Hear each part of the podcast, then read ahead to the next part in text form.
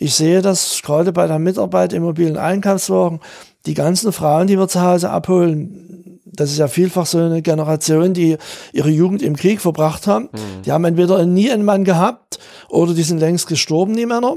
Die sind alle Mutterseelen alleine. Man kennt sich ja nur im Laufe der Jahre. Die sitzen alle alleine zu Hause und freuen sich riesig, wenn wir einmal in der Woche vorbeikommen, die abholen und dann mit denen einkaufen gehen.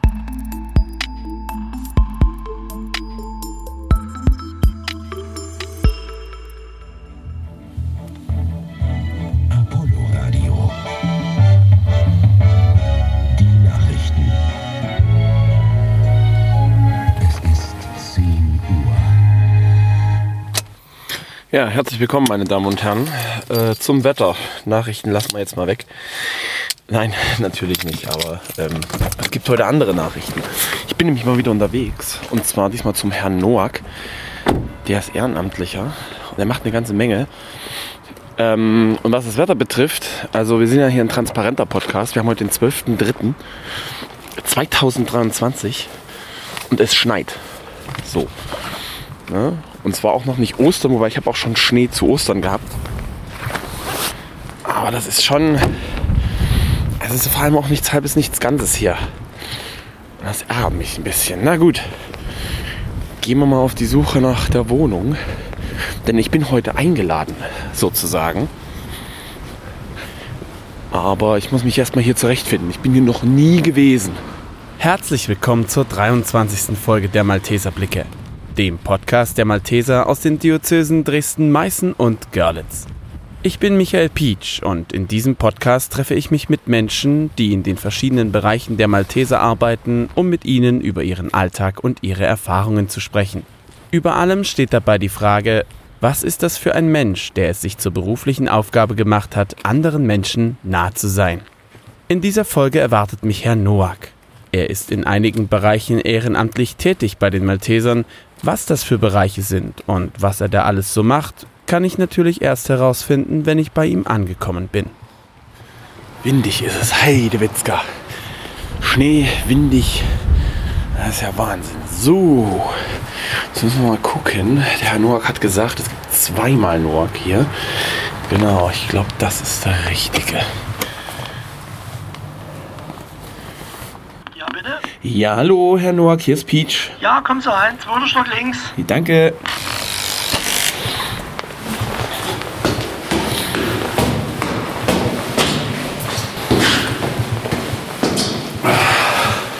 Guten Tag.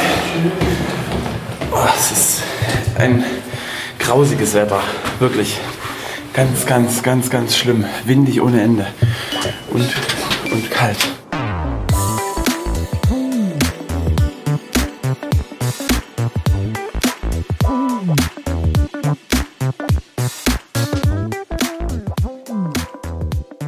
Herr Noack, wie geht's Ihnen?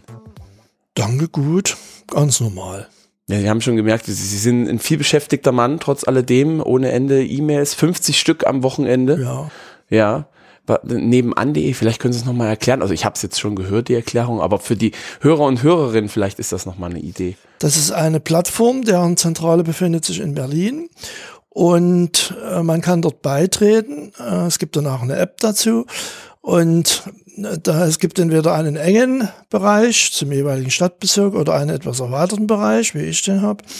Und da schreiben dann andere Mitglieder, dass sie irgendwas suchen, für irgendwas Hilfe benötigen, was verkaufen und, und, und. Also ganz breit gefächert.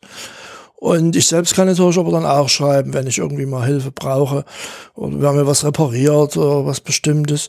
So, und dazu ist das da, das nebenan.de kostenlos. Und ja. Und das geht tatsächlich eher, das ist ortsgebunden.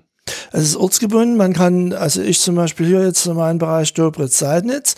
Ich habe das aber erweitert auf die umliegenden Bereiche noch, Labegast, Brolis, Leuben, was der Stadt jetzt noch ist.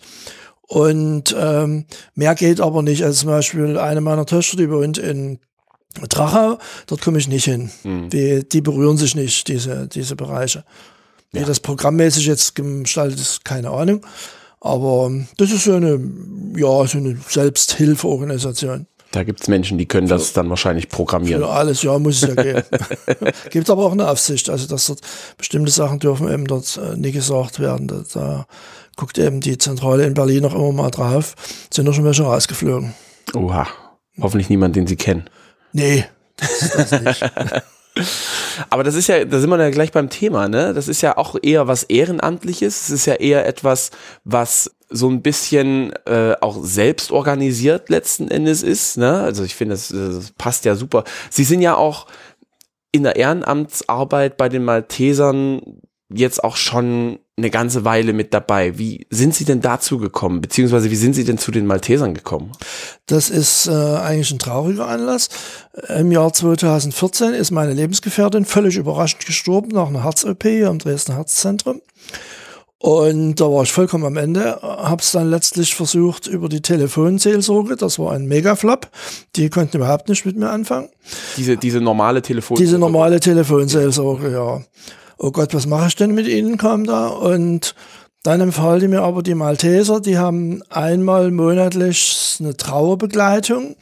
Die findet immer statt in der Kapelle im Krankenhaus Friedrichstadt und war glücklicherweise gerade in der Woche, wo ich äh, mich dort gemeldet hatte.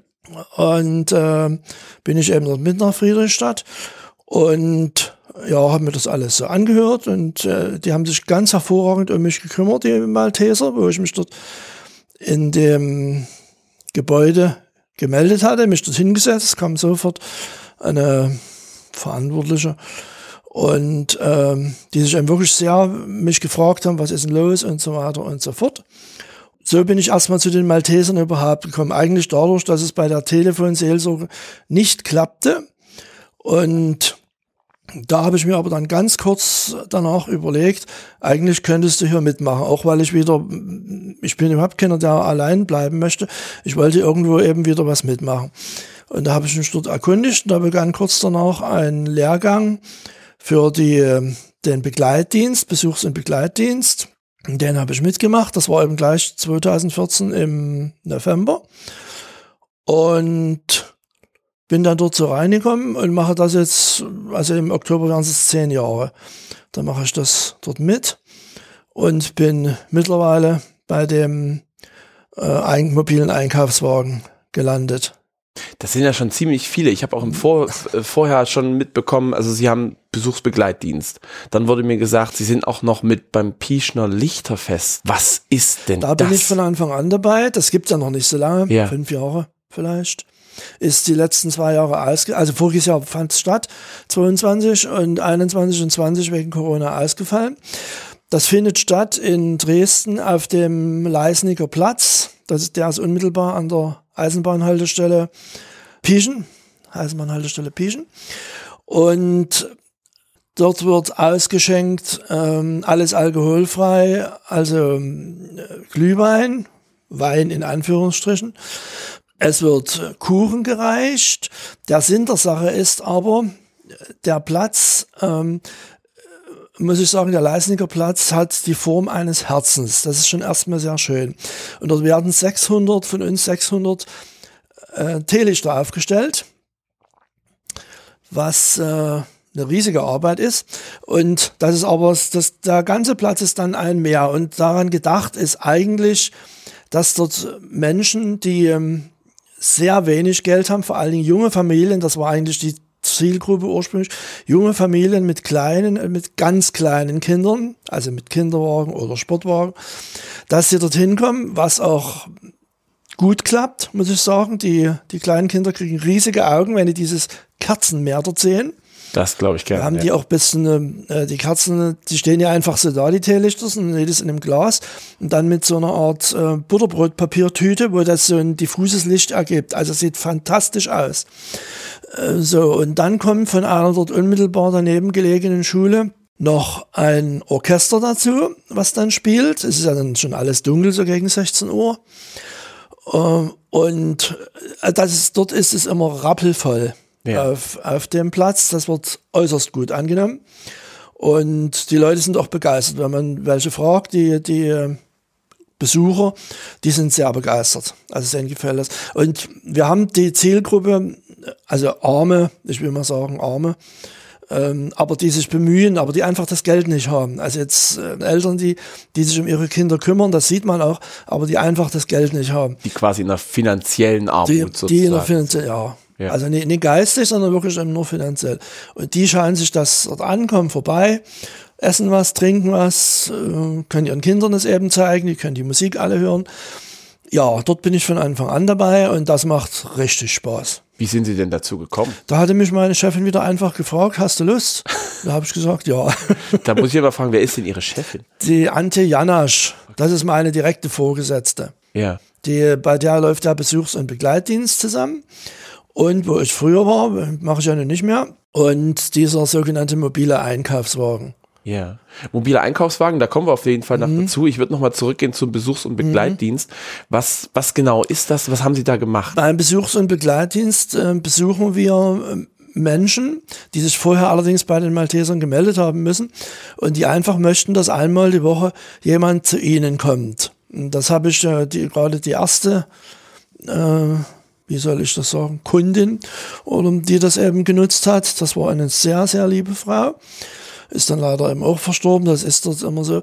Man geht diese Menschen besuchen und was dann passiert, entscheiden die. Also entweder man macht einen Spaziergang oder man macht zu Hause irgendwelche Spiele oder unterhält sich einfach nur.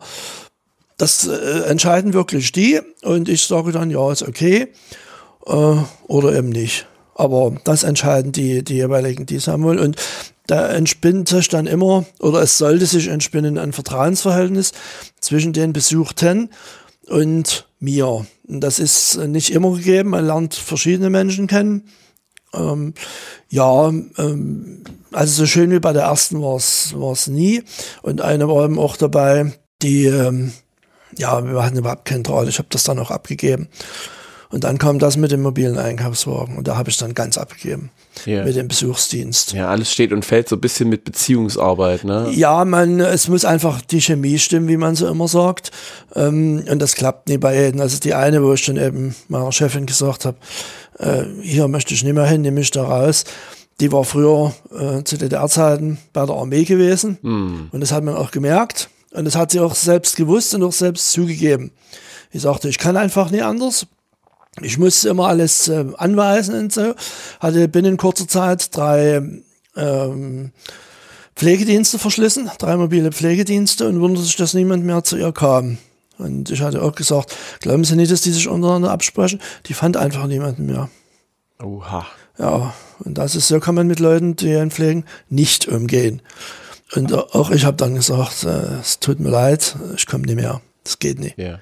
Aber so merkt man, wie so die eigene Biografie sehr im Heute scheinbar noch sehr viel Einfluss hat. Auch im Umgang mit Menschen. So ein bisschen. Also bei ihr war das dieses berufliche, das war ganz krass. Und bei den anderen, die ich dann hatte, ja, beruflich eigentlich nicht. Manche sind eben verschlossener. Es waren immer nur Frauen bei denen. Manche sind ein bisschen verschlossen. Eine war auch dement. Da ähm, habe ich dann auch gesagt, das, das geht einfach nicht. Das habe ich aber vorher nie gewusst.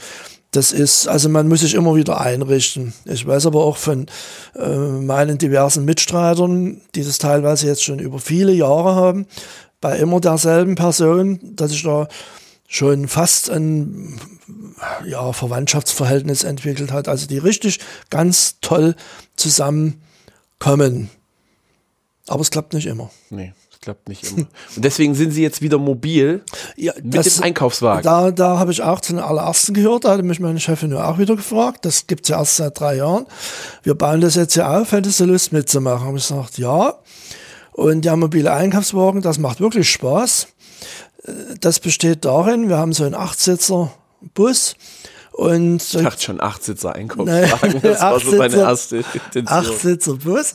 Und äh, wir sind immer zu zweit vom Personal, also ein Fahrer, ein Beifahrer, auch alles Ehrenamtliche. Oder fast alles. Es sind, fahren auch welche teilweise von Maltesern mit, die jetzt ein freiwilliges soziales Jahr machen zum Beispiel. Oder auch meine Chefin ist auch schon gefahren. Und das besteht darin, dass wir zu den Leuten dann nach Hause fahren. Das ist ein bestimmter Pool an Interessentinnen, auch wieder, bis auf einen Mann sind alles Frauen. Äh, Dass wir zu denen nach Hause fahren, die abholen, dann in einen bestimmten Lebensmittelmarkt fahren, Das ist immer am Bahnhof Radebeul Ost, ein sehr großes Rewe. Und dort können die dann in Ruhe einkaufen und können vor allen Dingen richtig schwere Sachen einkaufen. Die könnten die im Leben nie erschleppen. Und dort machen die das aber eben, also riesige Mengen an, an Mineralwasserflaschen und so weiter und so fort. Und das können wir eben alles in das Auto laden. Fahren die dann wieder nach Hause und bei Bedarf tragen wir es dann auch in die Wohnung. Aber das will nicht jeder. Manche mhm. wollen das, manche nicht. Und ja, das ist eigentlich auch sehr schön. Das ist ein Pool von ungefähr 15 Interessenten und äh, ein harter Kern von fünf, sechs Leuten, die am liebsten alle zwei Tage fahren würden, was aber nicht geht. Ähm, und äh, die dann fast jede Woche eben mitkommen und andere wieder mal ganz sporadisch. Die rufen dann entweder an oder wir führen immer, wenn wir in, in dem Lebensmittelgeschäft sind, führen wir immer die Listen für die nächsten zwei Wochen. Wer möchte mitkommen? Manche regelmäßig alle zwei Wochen, manche am liebsten jede Woche. So, das ist interessant und äh, die Charaktere kennt man ja dann und das ist ähm, ja, das ist eigentlich angenehm. Ja. Wie ist denn das, wenn da so Spezialwünsche? Also ich kann mir vorstellen, ne, neben Rewe gibt's dann was, was ich, Kaufland-Werbung, Aldi-Werbung, mhm. weiß der Kuckuck was, und dann sagt man, okay, hier ist was, da würde ich gerne mal hin. Da gehen wir diesmal nicht in Rewe, sondern was weiß ich, zu Edeka. Das äh, können wir deshalb nicht machen, weil dann die Wünsche ins Uferlöse gehen würden. Ah, okay. Die eine möchte gerne ins Netto, weil sie ein bisschen billiger einkaufen möchte. Und die andere möchte eben gern ja ins Edeka oder auch mal zum Bäcker. Wir waren eine Weile ähm, in dem Rewe am ehemaligen Straßenbahnhof Mikten. Mhm. Dort ist aber, dort ist es drin sehr laut, äh, sehr eng. Also das hat den Frauen allen nicht gefallen. Und dann kamen wir auf die Idee mit Radebeul. Und dort ist das Rewe ganz anders, es ist riesig groß, sehr breite Gänge, sehr großes Angebot. Aber woanders hin fahren wir nicht, weil wir hatten es auch mal versucht in Radebeul in den Konsum. Das geht nicht. Da, da hat dann wirklich jeder einen anderen Wunsch. Und da müssen wir dann einfach sagen, wir fahren jetzt hin. Inzwischen hat sich das längst eingespielt. Und wir fahren eben immer dorthin. Ja. Und die kennen sich dann auch aus, weil es gerade bei alten Leuten ist das immer so eine Sache, wenn sie die in so einen riesigen Lebensmittelmarkt stellen, die äh, laufen dort kreuz und quer und finden nichts. Man, äh, das weiß man ja selbst, wenn man in einem, in einem neuen Geschäft jetzt ist. Äh, man muss erst mal suchen, wo steht denn was. Und bei den alten Leuten, äh, bevor die das überhaupt begriffen haben und sich gemerkt haben, vor allen Dingen, das dauert. Das ist nicht von einmal da und jetzt weiß ich, wo was steht. Das dauert einfach. Da würde ich aber sagen, das ist nicht nur eine Sache von alten Leuten. Nee. Also wenn ich, ist mir, ich, also wir gehen mhm. immer in Kaufland einkaufen und da ist jedes Kaufland ja irgendwie ähnlich, mhm. ne, aber der Unterschied von Kaufland im Elbepark zu Kaufland in Nauslitz, wo wir immer hingehen, das ist auch wahnsinnig groß. Also ich kann mir gut vorstellen, ne, dass man das dann nicht gleich begreift, wo ist denn jetzt äh, was. Es ist richtig.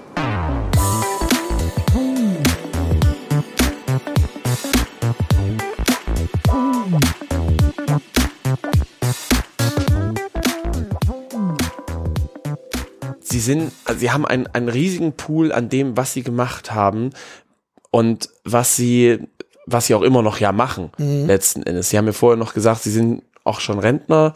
Ich frage jetzt extra nicht nach dem Alter. ich wäre jetzt 74. 74, okay. Mhm. Okay. Im August. Das heißt, Sie haben das sozusagen bisher jetzt die ehrenamtliche Tätigkeit immer während Ihrer Rentnerzeit ja. gemacht? Also wenn Sie sagen, Sie haben vor zehn Jahren ungefähr angefangen mit dem Besuchs- und Begleitdienst, dann würde das ja bedeuten, da wären Sie 64, aber ich stecke da mhm. absolut nicht drin, muss ich ehrlich gestehen, mhm. äh, wann quasi Rente beginnt und wann nicht. Ja, genau. Und davor haben Sie aber auch schon ein Leben gehabt. Was haben Sie denn mal gelernt? Ähm, das ist bei mir ganz unterschiedlich. Ich habe, also gelernt habe ich eigentlich ähm, Abitur mit Berufsausbildung. Das gab es nur wenige Jahre in der DDR. Das heißt, man ging aus der achten Klasse raus, von der 9. bis zur 12. auf eine sogenannte erweiterte Oberschule, was heute Gymnasium ist, und hat nebenbei einen Beruf gelernt. Also die vier Jahre. Also das quasi zwei Fliegen mit einer Klappe. Zwei Fliegen mit einer Klappe. Das gab es aber nur wenige Jahre, während das umgekehrte Berufsausbildung mit Abitur, das gab es bis zum Ende der DDR. Da hat man seine normale politische Oberschule erst nach der 10. Klasse verlassen hat dann drei Jahre äh, bloß äh, gemacht, hat dann insgesamt 13 Schuljahre bis zum Abitur und hat aber an der Berufsschule den noch seinen Berufsabschluss gemacht. So, ähm, was wir gemacht haben, ja, wir hatten einen Beruf, äh, den aber keiner ernst genommen hatte, weil wir alle studieren wollten. Ich hatte dort Betonbauer gelernt. Hm.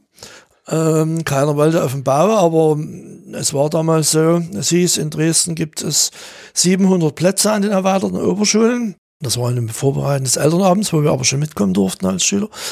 Und es gibt circa 1000 Bewerber. Wenn sie nicht wollen, sie müssen nicht, 300 andere warten bloß. Ja, gut. Also habe ich Betonbau gelernt. Ja, dann studiert äh, BWL, der größte Fehler überhaupt, da mich das nie so richtig interessiert hat. Äh, aber ich hatte eben als, als Oberschüler und dann auch als Student immer ähm, war mal arbeiten gegangen bei meinem Vater im Betrieb, der war in leitender Stellung und habe dort eben auch immer im Büro gearbeitet und dachte, BWL, das ist Schreibmaschine schreiben und alles schön. Nee, das ist viel mehr. Mein Hobby liegt eigentlich bis heute auf ähm, gleisgebundenen Fahrzeugen. Also alles, was Eisenbahn und Straßenbahn ist, große Eisenbahn, keine Modelleisenbahn. Mhm. Ja, das war mein Hobby. Und sowas hätte ich studieren wollen. Sollen. So was. Aber gut, man ist mit 18, 19 ist man eben zu doof. Ja, und ähm, da habe ich. Kann ich Ihnen nur zustimmen. Das ist also definitiv. Und dann habe ich äh, BWL studiert, bin dann ja kurz vorm Diplom rausgeflogen. Das lag aber an mir, weil ich äh, das nie ernst genommen habe, das Studium. Und bin, äh, musste dann gleich zur Armee. Also ich hatte aber großes Glück. Ich bin zur Bereitschaftspolizei gekommen. 72 bis 74 und bin in Dresden geblieben und hatte auch noch wiederum das Glück, dass ich beim Stab gewesen bin. Das war auf dem Wilden Mann, wo heute der Verfassungsschutz sitzt und das Landeskriminalamt, Neulander Straße. Das war früher die Offiziershochschule der Bereitschaftspolizei für den Bezirk Dresden. Und dort hatte ich wiederum das Glück, dass ich eben im Stab gewesen bin und in der Telefonzentrale. Das heißt, von den 18 Monaten einen Monat Grundausbildung weg und ich bin dann 17 Monate nur im Ausgangsuniform und Halbschuhen rumgelaufen, konnte jede Woche nach Hause. Das war natürlich für mich äh, sehr angenehm. Und dann bin ich äh, da, zur damaligen, also zum damaligen Energiekombinat ins Rechenzentrum. Und das war jetzt eigentlich das, was ich äh, gemacht habe. Habe über 20 Jahre im Rechenzentrum dort gearbeitet. Großrechner gibt es heute kaum noch. Große, riesige, große Rechner, Tanzsaal voll Rechenanlagen. Die stehen jetzt äh, wahrscheinlich im Technischen Museum äh, hier ja, am, es, Polandplatz. Es gibt wohl auch sowas. Ja, da steht noch ein Teil ja. mit dem sagenhaften R300 hat das mhm. angefangen. Dann kam ja diese sogenannte ESA-Reihe, wo die ganzen Ostblockländer zusammengearbeitet haben. Habe ich das gemacht und dort als äh, Operator 2 angefangen, dann Operator 1 und dann war ich Schichtleiter. So, man hatte mir damals auch angeboten, mein Studium ähm, fortzusetzen, da ich ja bis zum siebten Semester gekommen war von acht. Und da hatte ich dann mir Ausbildung, gut, ich überlege mir das, aber dann nur Fachschule, keine Hochschule mehr. Ja, wäre auch gegangen unter Anerkennung aller äh, bisherigen Abschlüsse. Das waren ja schon jede Menge, die ich hatte. Und letztlich hat mich dann aber der Mut verlassen. Und da habe ich dann wenigstens den, den zweiten Facharbeiter noch nachgemacht. Facharbeiter für Datenverarbeitung. Das war damals eine sehr technische Sache. Ähm, heute ist sowas viel mehr auf, auf Ökonomie bezogen. Und bin dann 1989 an die Rechenanlage im Hotel Bellevue. Das war nur eine sehr kleine Rechenanlage. Äh, man kam dort aber mit den mit den ganzen Westgästen zusammen und dort war aber die, die Rechenanlage mit ähm, den ganzen Restaurants verbunden, mit den Kassen an der Rezeption und es ist immer irgendwo was passiert, sodass man immer rumgeschwirrt ist in dem ganzen riesigen Haus. Und ähm, ja, die Sozialversorgung, die war spitzenmäßig, auch fürs Personal im Hotel Bellevue. Das hatte sich dann erst mit dem 1. Juli 1990 geändert, als dann die D-Mark kam. Da war von heute auf morgen Schluss. Vorher konnten wir das Fitnesscenter äh, nutzen, die Wäscherei und ach, was weiß ich, alles Mögliche. Ja, und damit war dann Schluss. Und dann begann die große Entlassungswelle, da war ich natürlich dabei. Mhm. Wir waren dort bloß 13 Beschäftigte im Rechenzentrum. Ja, Im Gegensatz zu Energiekombinat, da waren wir über 80. So, und ja, das sind drei übrig geblieben. Ich gehörte natürlich nicht dazu. War dann anderthalb Jahre arbeitslos und äh, dann war es ja eigentlich so, dass man froh sein muss, so überhaupt was bekommen. Und dann hatte mir mein Vater gesagt, deine Wohnungsgenossenschaft, wo ich heute noch wohne, äh, sucht Hausmeister. Mhm. Ja, und nun bin ich handwerklich einigermaßen geschickt, aber ob es das ist, dann hatte ich mich beworben, bin auch sofort genommen worden und habe das dann auch nochmal 22 Jahre gemacht. Habe mich eigentlich sehr gut eingearbeitet. Äh, man muss, ähm, als Hausmeister ist man eine Art, wenn man es richtig macht, meiner Meinung nach, eine Art auch Seelsorger. Das kann ich eigentlich wirklich sehr gut Leuten zuhören hatten zum Beispiel sehr viele alleinstehende junge Frauen, die sich mal so richtig ausholen wollten, im wahrsten Sinne des Wortes. Und ja, und das war aber Reparaturen, das hielt sich in Grenzen. Ich habe dort mehr, also eigentlich waren wir mehr Landschaftsgärtner. Wir haben fast nur noch draußen gearbeitet. Ja. Hätte ich mir nie in der Jugend träumen lassen, dass ich sowas mal mache. Aber man musste froh sein, äh, dass man was bekommen hatte. Und dann muss ich sagen, die Wohnungswirtschaft zahlt sehr gut. Also wir haben wirklich sehr gut verdient nach der Wende auch. So, und dann bin ich äh, mit 63 in Rente. Ja. Und dann ging quasi irgendwann über das Ehrenamt, also konnten Sie, über das Ehrenamt konnten Sie ja dann sozusagen Ihre Fähigkeit des, des Seelsorgers, wie Sie es genannt haben, ja irgendwie doch weiterführen, habe ich das Gefühl. Ja, es ist ja doch jetzt eher, Sie sind ja von von jemandem, der eher was mit Technik gemacht hat, mhm. beziehungsweise BWL und also ne eher was mit mit Zahlen, besser kann ich es mir mhm. auch nicht mhm. erklären, ne, dann über ganz viel Technik, ganz viel Praktisches dann letztlich, ich, also ich will jetzt nicht sagen in die Pädagogik gekommen, aber doch dann in die Arbeit mit Menschen. In die Arbeit mit auf jeden Fall. Und das habe ich aber schon immer gemacht, was ich eigentlich auch zu spät erkannt habe und ähm, ich kann es eigentlich auch ganz gut. So mit mich auf Menschen einstellen, bis auf ganz wenige. Aber kann ich eigentlich sehr gut mich auf Menschen einstellen und mit denen auch reden und vor allen Dingen zuhören. Das weiß ich, dass ich das, das haben ja auch schon viele gesagt, dass ich das gut kann. Also ich falle niemanden ins Wort, ich höre erst mal zu, schaue die Menschen an und das kriegen viele mit. So, und das ist dann der Vorteil vielleicht. Inzwischen bin ich, gehöre mit zu denen, die am längsten da sind, oder überhaupt am längsten da, von den Ehrenamtlichen jetzt. Ja, ja. Ne? Und ja, das macht immer noch Spaß. Wie lange ich es noch mache, weiß ich nicht.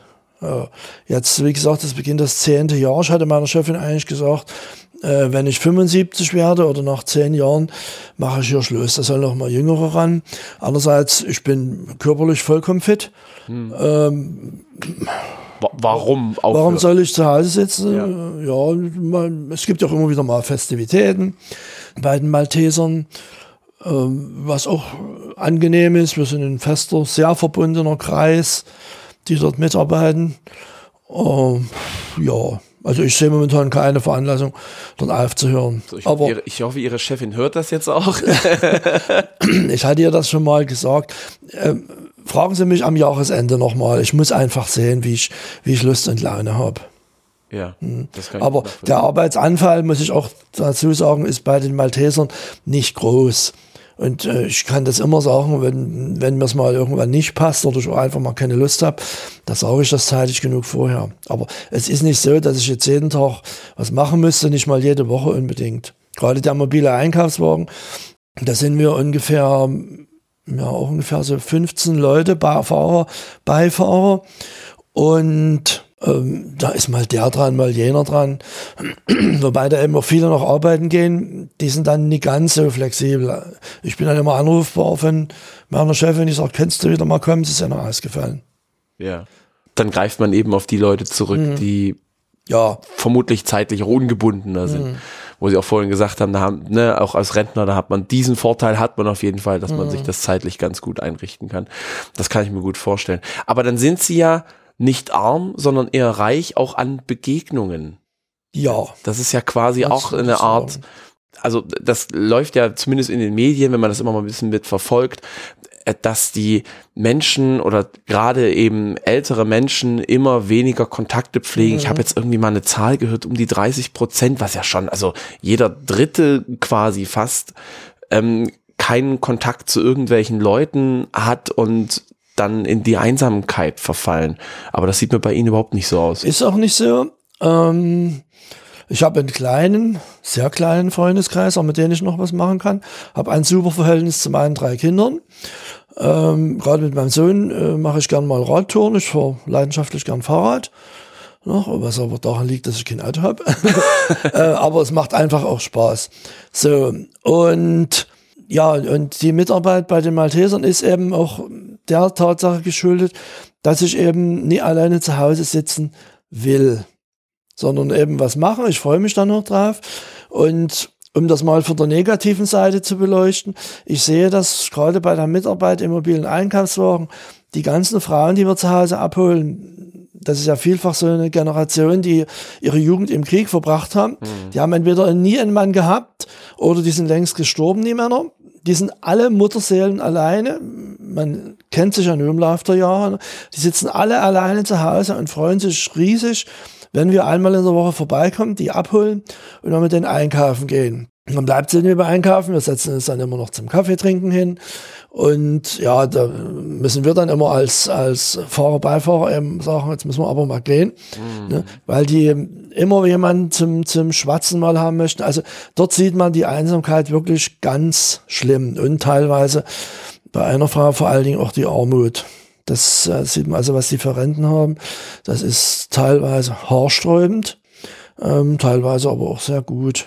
Das ist ja. unterschiedlich. Aber das sind so, also kann ich mich überhaupt nicht reinführen. Ich bin froh, dass ich niemals oder und hoffe auch niemals in diese Situation kommen muss, dass ich mir über Sachen wie äh, Krieg oder ähnliches Gedanken mhm. machen muss, auch wenn die jetzigen politische Lage mehr als angespannt und schwierig zu sein scheint, aber da bin ich absolut kein Experte für. Und dann letztlich ja irgendwo seine, seine, seine Männer, also sein Mann, äh, respektive Frau vielleicht auch zu verlieren innerhalb des Krieges und dann dort in die Richtung äh, reinzufallen. Ich glaube, da sind sie dann plötzlich nicht nur jemand für die Leute, die einkaufen gehen, sondern zusätzlich eben, und da sind wir wieder beim Besuchs- und Begleitdienst, ne, also sie kommen aus der Haut irgendwie nicht raus.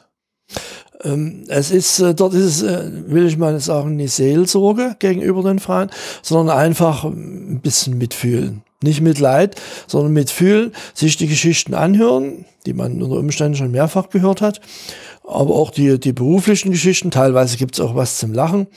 Ähm, aber wenn man sich das eben so anhört, wie die die Nachkriegszeit erlebt haben, das sind durchweg Frauen, die so in den 30er oder sogar 20er Jahren des 20. Jahrhunderts geboren sind. Eine 101-Jährige dabei. Wow. Topfit, die rennt mir fast noch davon. Äh, und ja, und ähm, die eben viel erlebt haben, das aber eigentlich ich will nicht sagen, dass die Frauen verhärtet sind, aber ganz praktisch äh, mit der Weltlauch oder so, ja, ist eben so und also die wirft eigentlich nichts mehr um. Die, die nehmen das eben halt so, wie es ist. Ja, es ist eben so und was soll's. Lebe, lebe heute. Ähm, wer weiß, was morgen ist. Also, ja gut, wer so viel erlebt hat, das sind dann Frauen, die so äh, um 1945 vielleicht so 20, 30, ja, sagen wir 20 oder 15 Jahre so, so gewesen sind. Also ihre komplette Jugend oder einen Teil ihrer Jugend eben die besten Jahre wirklich schon verstrichen haben. Ja, dann ging unter Umständen die Männersuche los. Jeder weiß, wie das bei den vielen Gefallenen, riesiger Männermangel. Ne, und naja, manche haben es geschafft, manche haben es nicht geschafft. Hm. Und würden Sie sagen, es sind eher die, die es nicht geschafft haben, die quasi zu Ihnen kommen, beziehungsweise die auch einen mobilen Einkaufswagen oder, äh, oder den Besuchs- und Begleitdienst äh, in Anspruch nehmen? Ähm, die den Besuchs- und Begleitdienst in Anspruch nahmen, das waren ähm, Frauen, die kaum noch laufen konnten. Die saßen zu Hause, entweder mit Rollator, Rollstuhl hatten wir eigentlich doch noch welche dabei, habe ich aber nie betreut, aber wir haben zwei, drei, die von anderen betreut werden im Rollstuhl. Und die vom mobilen Einkaufswagen, das äh, sind alles Frauen, die noch laufen können, aber unter Umständen mit einem Stock oder mit zwei Stöcken eine hat einen Rollator und die anderen aber, die müssen ja an das Auto reinkommen. Es ist ja auch schön hoch, das Auto, so ein Achtsitzerbus, nicht wie ein Pkw. Mhm. Da kämen die nie rein und schon gar nicht mehr raus. Und die müssen laufen können, sie dürfen keinen Rollstuhl haben. Das ist die einzige Bedingung. Könnten wir nicht mitnehmen. Weil, weil so ein Bus, der hat hinten der Kofferraum, das sieht größer aus, als es ist. Da passen gerade immer so die Einkäufe rein. Tja, nicht geschafft. Ähm, nee, ich würde sagen, wir haben dort auch Frauen dabei, die, ja, welche, die nach 1945 ganz äh, ungelernt waren sie ja zum Teil, ähm, ganz einfache Arbeiten auf dem Bau machen mussten. Mhm. Und weil es einfach, weil sie ihre, die haben teilweise auch schon Kinder, die mussten die Kinder ernähren, die Männer nicht da. Und wir hatten aber auch welche, die Lehrerinnen, so, ähm, also die geistig auch wirklich äh, mithalten können, äh, aber eben mitfahren, weil sie, wenn sie alleine einkaufen würden, die müssten sich mehr oder weniger jede Scheibe Brot einzeln holen. Ich muss es mal so sagen, weil die einfach nichts mehr tragen können. Mhm. Aber sie können noch ja. laufen. Und wenn wir eben mit dem Bus fahren, wie ich vorhin schon sagte, können die richtig riesige Taschen nehmen, die hauen wir alle in den Bus rein, tragen sie ihn dann in die Wohnung und ja, da sind die erstmal für ein oder zwei Wochen versorgt. Ja. Also das ist ein, das ist ein Gemisch, die dort, die dort mitfahren. Aber es ist eine lustige Truppe. Bei der Arbeit kann es ja auch manchmal vorkommen, dass sie zu, auf Situationen stoßen, die nicht alltäglich sind. Gerade wenn sie erzählen, dass sie auch Geschichten bekommen, die über ja über das hinausgehen, was man vielleicht auch selber erfahren hat, gerade Geschichten von vor und während der Kriegszeit des Zweiten Weltkriegs. Welche Situation hat Sie denn am meisten bewegt? Was ist Ihnen im Kopf geblieben? Vor allem. Äh, Im Kopf geblieben ist mir eine Frau, äh, die fährt auch heute noch mit. Ähm, das ist diejenige, die mit Abstand, wirklich mit Abstand, das wenigste Geld hat. Also die muss ich wirklich auch wenn wir im Rewe sind, die muss wirklich ihre Groschen zusammen kratzen. Die hatte sofort nach dem Krieg angefangen zu arbeiten im damaligen VLB Sanitärporzellan, was noch früher Villeroy und Boch gewesen ist, Leipziger Straße, ist heute alles abgerissen, nur an der Hafen, äh, äh an der am alten Schlachthof, die Straßenbahnhaltestelle, dort, ja, ja. dort diese riesige Brachfläche, dort ist das gewesen, das Werk. Und sie hat dort auf dem Bau angefangen und äh, ich muss dazu sagen, die Frau ist ungefähr 1,50, 55 groß. Sehr zierlich, hat aber damals niemanden interessiert. Sie äh, hatte zwei oder drei Kinder schon alleine und musste sich dann eben durchwursteln, mhm. sage ich mal so, weil sie ihre Kinder ernähren musste. So, und wie das damals war, keine Maschinen, unmittelbar nach dem Krieg, alles eben mit der Hand, also richtig schwer. Das ist eine, die wahrscheinlich eben sehr, sehr wenig auch verdient hat und die heute als Rentnerin immer noch bestraft wird. Das ist eigentlich diejenige, die ja, die sich schon manchmal keinen, keinen Kaffee leisten kann, wenn wir dann eben hinterher noch zusammensitzen. Äh, sie kann es eben teilweise nicht. Sie kommt dann auch äh, zum Teil nicht mehr mitgefahren, weil sie es weiß. Sie kann sich unter Umständen die Einkäufe nicht mehr leisten. Also das ist ein ganz schlimmer Fall.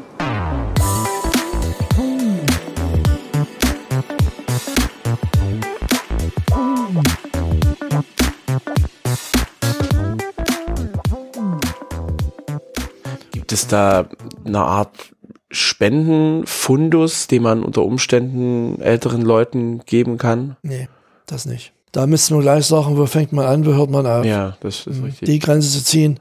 Zumindest keine Geldspenden, ne? Sie mhm. haben ja erzählt, auch vom Welttag der Armen, da ja, gehen natürlich da, Sachspenden raus. Da kämen die aber wieder, das ist natürlich anders, kämen die einfach nicht hin, ja. auf die Brauche Straße zu fahren. Schaffen die nicht. Das schaffen die einfach nicht, die kommen in keine Straßenbahn rein. Äh, es müsste sie dann jemand hinfahren, ja, wer? In der Regel haben die niemanden, sonst würden sie nämlich nicht mit uns mitfahren, sondern mit ihren Kindern einkaufen fahren, dass sie die mal ans Auto laden könnten. Da beißt sich die Katze in den Schwanz. Das ist ein Dilemma. Das ist ein Dilemma, ja. Also das sehe ich ja, also ne, gerade ja, was so, was so Renten angeht, äh, da sind wir wieder bei der Altersarmut, ne? Da sind wir wieder mhm. auch wieder beim Bewusstwerden, was macht so einen Welttag der Armen? Äh, aber da gibt's ja für, für jedes bisschen gibt's ja irgendwelche Welttage, äh, mhm. aber der ist natürlich nochmal dahingehend prekär, dass da bisschen mehr äh, nochmal drauf aufmerksam gemacht werden muss. Weil von staatlicher Seite kommt da wahrscheinlich nicht viel äh, und die meisten Leute versuchen auch ihr Geld irgendwie gerade zusammenzuhalten. Von staatlicher Seite, es äh, gibt wahrscheinlich auch Dinge, aber sie müssen sich um alles selbst kümmern. Hm. So, und ähm, die alten Leute sind vielfach, sind es einfach gewöhnt aus DDR-Zeiten. Der Staat kümmert sich um alles, ohne dass ich was machen muss. Der kommt auf mich zu. Heute kommt der Staat aber nicht auf sie zu. Der gibt ihnen unter Umständen durchaus äh, auf irgendwelcher Basisgeld, ähm, aber sie müssen es erstmal ankurbeln. Und das wissen die nicht. Ja. Das weiß auch ich nicht alles. Nee, klar. Ja, und äh, das wissen die nicht. Ja, wo muss ich da hin? Was muss ich da machen? Ich hatte letztlich jetzt erst äh, den Antrag für Wohngeld, habe ich mal spaßenshalber ausgefüllt. Also ich schätze mich nicht als ganz doof ein, aber da habe ich auch vier Stunden drüber gesessen. Und ob ich was kriege, sei dahingestellt. naja, äh, ich habe den erstmal ausgefüllt. Und wenn ich das äh, meinen Mündeln, will ich mal sagen, vorlegen würde, die haben dann auch keine Geduld. Nee, das bringe ich nicht. Klapp's zusammen und weg hm. ins Altpapier. So, und das ist das große Problem. Ich will nie unterstellen, dass der Staat sich darauf verlässt, aber ich will es auch nie in Abrede stellen, dass der Staat sich oder die, die, der Fiskus oder diverse Politiker vielleicht auch insgeheim denken, ja, wer keinen Antrag stellt, kann nur gut für uns sein. Hm. Für die Staatsfinanzen. Wäre möglich. Ich finde es gar nicht so abwegig. Ist eine These, ja. Ist eine These, ja. ja, ja also es ist ja halt schon eine Hemmschwelle zuzugeben, hey, das, ich bin arm, ich brauche Hilfe. Ne? Das ist das, was ich überhaupt nicht verstehe. Wenn ich arm bin, ich äh, klammer jetzt mal die Arbeitsschein aus, aber wenn ich arm bin, liegt das in der Regel daran, dass ich eine Tätigkeit ausgeübt habe, die ganz mies bezahlt ist, die unter Umständen sehr, sehr wichtig ist, aber über unsere Lohnpolitik müssen wir uns nicht unterhalten, die ganz mies bezahlt ist, zum Beispiel bei den mobilen Einkaufswagen auch eine Krankenschwester dabei, eine ehemalige, was auch in diese Rubrik gehört, so, die dann natürlich auch eine ganz entsprechende Rente haben. Wieso die Leute sich dann schämen, dass sie eine äh, geringe Rente haben, erschließt sich mir absolut nicht. Ja. Kann ich, kann ich einfach nie nachvollziehen. Für Dinge, für die ich absolut nicht verantwortlich bin. Im Gegenteil, ich habe eine Arbeit vorher, eine Tätigkeit ausgeführt, die sehr wichtig war und schäme mich jetzt dafür. Ich finde es ganz interessant, weil ja, das stimmt, weil gerade während der Corona-Zeit, während der Zeit, wo ähm, auch darüber gesprochen worden ist, was ist denn jetzt systemrelevant? Und dann habe ich halt mhm. halt immer so Besuch, äh, Berufe gesehen, wo man halt so denkt, jetzt mal Ärzte vielleicht ausgeklammert, also die höher studierten Berufe, aber man hat ja gesehen, was passiert, wenn bestimmte Sachen Kindergärten, Erzieher, äh, Krankenhäuser, Physio auch Physiotherapien oder ähnliches. Also sobald da irgendwas fehlt, bricht halt alles zusammen. Aber genau das sind doch die Berufe, wo es am wenigsten Geld gibt. Genau. Zumindest ist das das, so wie ich es mitbekommen habe.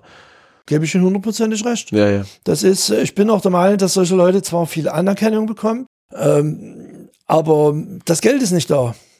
Ja. Und das ist aber letztlich nicht anders wie in der DDR. Da war es, das war eigentlich genau dasselbe. Ähm, Menschen eben im Gesundheitswesen, im Handel, in der Kindererziehung, auch die haben alle wenig verdient.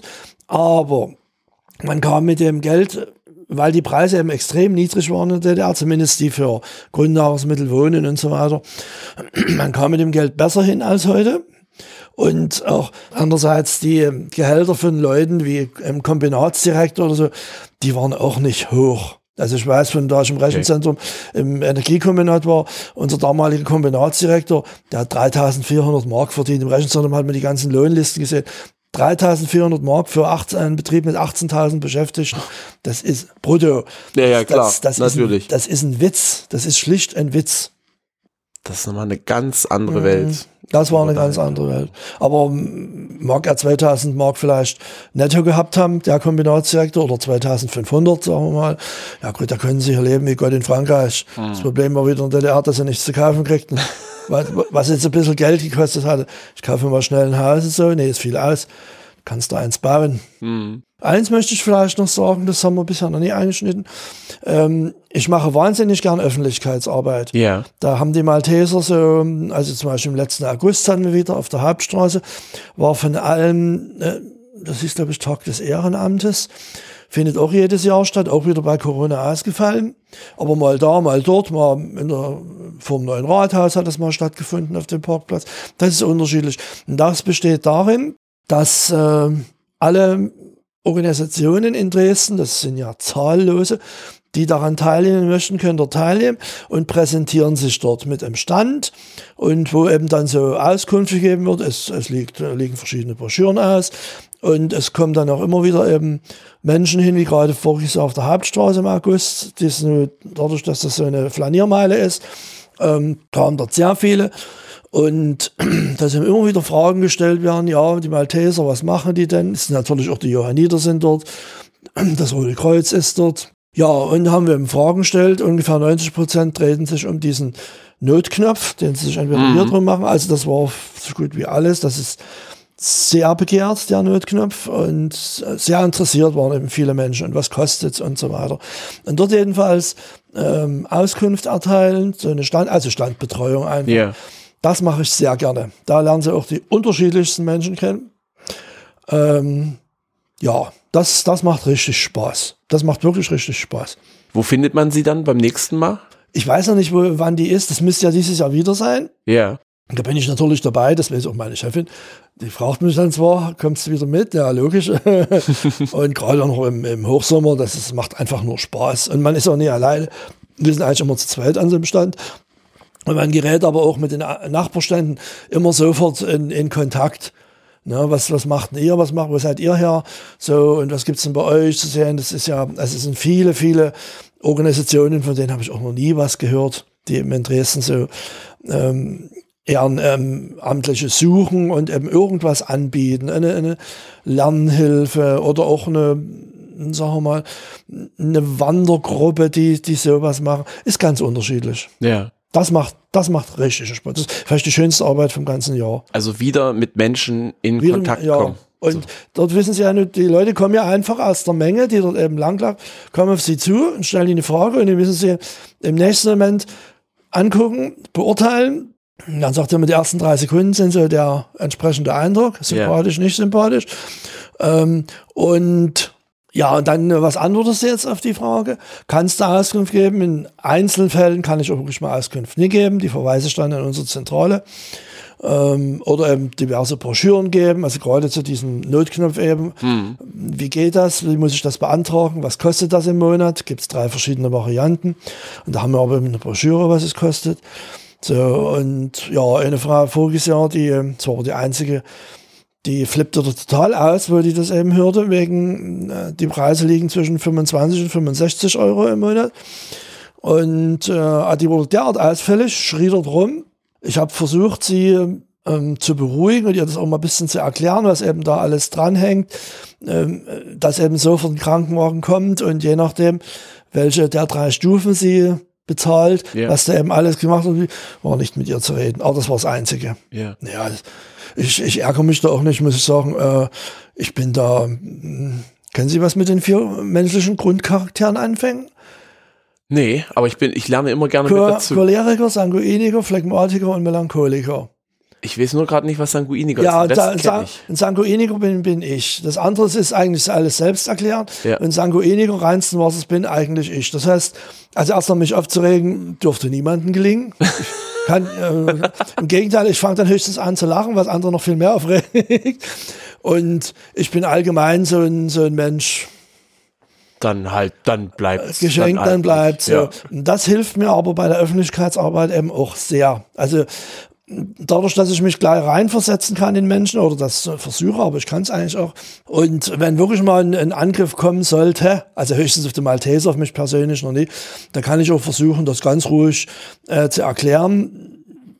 In der Regel klappt es. Und wenn eben, wie ich sagte, bei der einen Frau, wenn es nicht klappt, ja gut, da lässt es halt sein. Die ging dann schimpfend weiter. das, ja. Nur kurz für mich, dieser, dieser Notknopf, von dem Sie gesprochen haben, das ist mhm. der für den Hausnotruf, ne? Ja, für ist den Hausnotruf von Maltesern. Genau, genau. Also Hausnotruf, wer das gerne nochmal hören möchte, Folge 5. Ich habe extra gerade nochmal nachgeschaut. Äh, da habe ich mit der Frau Tabor gesprochen. Was ist, was bedeutet denn Hausnotruf mhm. und so weiter. Finde ich, ist eine super tolle Sache. Ja. Konnte ich tatsächlich auch schon Kolleginnen äh, bei mir auf Arbeit sagen, hier Leute, ich habe das. Und die haben die Folge gehört und wussten, ach krass, das gibt's ja. Nee, da muss man uns mal kurz mal an irgendjemanden wenden. Also das ist, glaube ich, echt eine super, super Sache.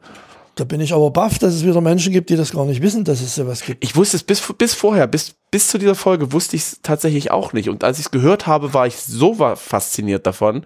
Äh, das ist ja, also das ist ja völlig total einfach eigentlich. Ja. Und ich, also ich weiß auch, wenn es mal bei mir nicht mehr geht, äh, dass ich mir auch so ein Ding zulege. Das ist ja einfach vor allem nur ist, einfach ist draufdrücken eine, und draufdrücken und ja, und dann entscheiden die eben, kommen sie oder kommen sie nicht. Sie müssen sich einen Schlüssel abgeben. Mhm. Ja, ja wenn sie das nicht machen, ja, dann können sie es eigentlich auch gleich sein lassen. Ne? Die müssen ja in die Wohnung rein. So, und dann kommen die eben dann sofort angefahren. Aber sie werden vorher erstmal angerufen. Und äh, ja, Sie können auch vereinbaren bei dem Notruf, dass Sie jeden Tag einmal anrufen, zu einer bestimmten festgelegten Zeit, die auch immer dieselbe sein muss. Mhm. Ja, mir geht's gut, da haken die das wieder ab genau. bei den Maltesern, der, der Notdienst. Und dann wissen die, ja, ist alles okay. Wenn natürlich dazwischen was passiert, ja gut, alles können sie nicht, nicht absichern. Nee, das Aber das ist eine ganz feine Sache. Nach der ganzen getanen Arbeit sozusagen mit den Menschen, die sie ehrenamtlich betreuen, was bringt sie denn da runter? Was sind so ihre, ihre Hobbys? Mich bringt nichts runter, weil ich nie oben bin. Stimmt, äh, hat man ja, Sanguiniker. ja. ja, Verzeihung. Du schreist du was. Also, ähm, ich gehe gern mal zu, zu Eisenbahnausstellungen. Ja. Ähm, dann, ich lese sehr viel. Ich muss allerdings sagen, schon lange nicht mehr Belletristik, sondern ausschließlich Sachbücher, aber quer durch den Gemüsegarten. Sehr viel geschichtliche Sachen, äh, Dinge zur Politik, Heimatgeschichte vor allen Dingen, also Dresden, äh, ganz Dresden, aber auch viel hier so zu meiner Gegend. Was äh, jetzt momentan bin ich gerade dran, die Geschichte der Schule hier drüben mal zu erforschen.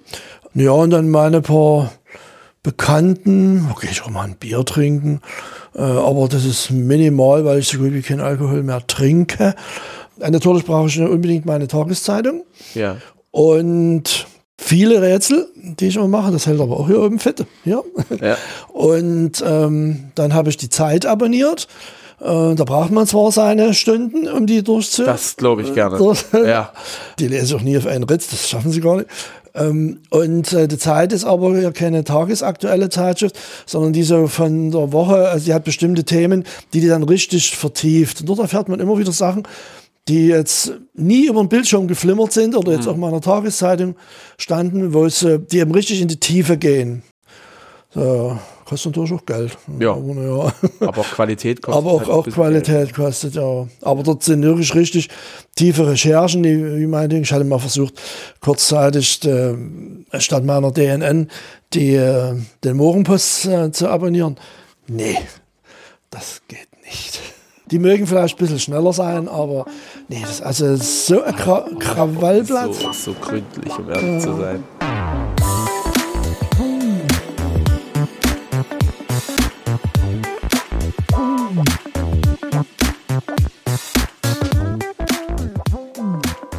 Herr Noack, recht, recht herzlichen Dank. Ich habe auch so ein paar Einblicke bekommen, die sind so nochmal komplett, also ich will jetzt nicht sagen, also das meine ich überhaupt nicht despektierlich, die Welt in ja, ältere Menschen, auch Rentner und so weiter und so fort. Und da haben Sie auch eine Menge erzählt. Vielen herzlichen Dank dafür. Gern geschehen. Gern geschehen und wenn es wieder mal so klappt. Auf jeden Fall. Ich habe ja gehört, Sie sind öfter mal bei mir in der Gegend ne, mal im Schlawiner oh, was trinken. Aber das hat, das hat keiner gehört. Das ist ja alles hinterm Mikrofon gewesen. Recht herzlichen Dank. jetzt wollen Sie noch Fußball spielen. Jetzt gehe ich noch Fußball spielen. Bei, bei dem Wetter. Ich habe mir das, glaube ich, nicht gut überlegt. Ja. Also kommen Sie hin und zwar. Äh, ich habe mich verletzt. Das ist verletzt genau. Also du kannst zwar noch fahren, aber gerade noch so ähm, überlegen sich das. Entweder ist ein Tod oder andere schlimme Krankheit. Richtig, ja? richtig. Vielen herzlichen Dank. Tschüssi.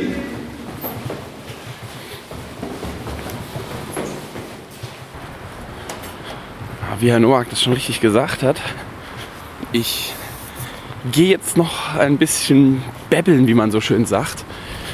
Aber das Wetter ist halt, was hat der Herr Noack gesagt, ein Grad. Windig, es kriselt ein bisschen Schnee. Ah, ob das so eine gute Idee ist. Naja, werden wir ja sehen, ob das eine gute ist. Vielleicht habe ich mich dann auch irgendwann nochmal verletzt. Mal gucken. Aber da wird der Trainer nicht besonders begeistert von sein, schätze ich mal. Ach.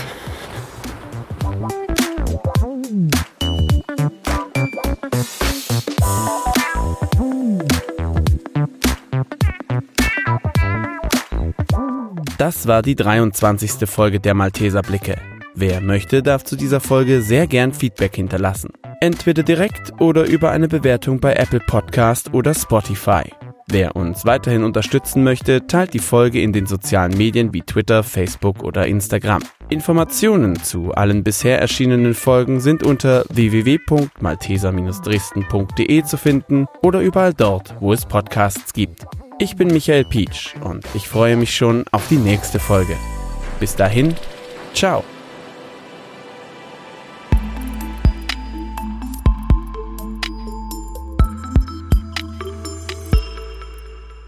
Das Problem war wieder in der DDR, dass sie nichts zu kaufen kriegten. Was, jetzt ein bisschen Geld gekostet hatte. Ich kaufe mal schnell ein Haus und so. Nee, ist viel aus. Kannst du eins bauen. Mhm. Wenn man Platz hat. Wenn man Platz hat. Und ja, die Grundstücke gehörten ja dem Staat. Die blieben auch dem Staat. Ah, okay. Sie durften ja immer nur auf dem staatlichen Grundstück bauen. Das Haus gehörte dann irgendwann mal ihnen. Äh, aber das Grundstück gehörte nicht ihnen. Das war ja dann nach der Wende dieses Riesentheater. War hier Rückgabe vor Entschädigung. Ja, wo, wo, ja, Staat behielt in der Hand auf den ganzen Flächen. Und ganz, ganz, ganz wenige Grundstücke, die aus Hitlerzeit vielleicht oder Kaiserzeit eben Privatmenschen gehörten, aber das war wirklich ähm, minimal. Ja. Aber das war jetzt Abschweifung. Ja, richtig. genau, genau, genau, ja.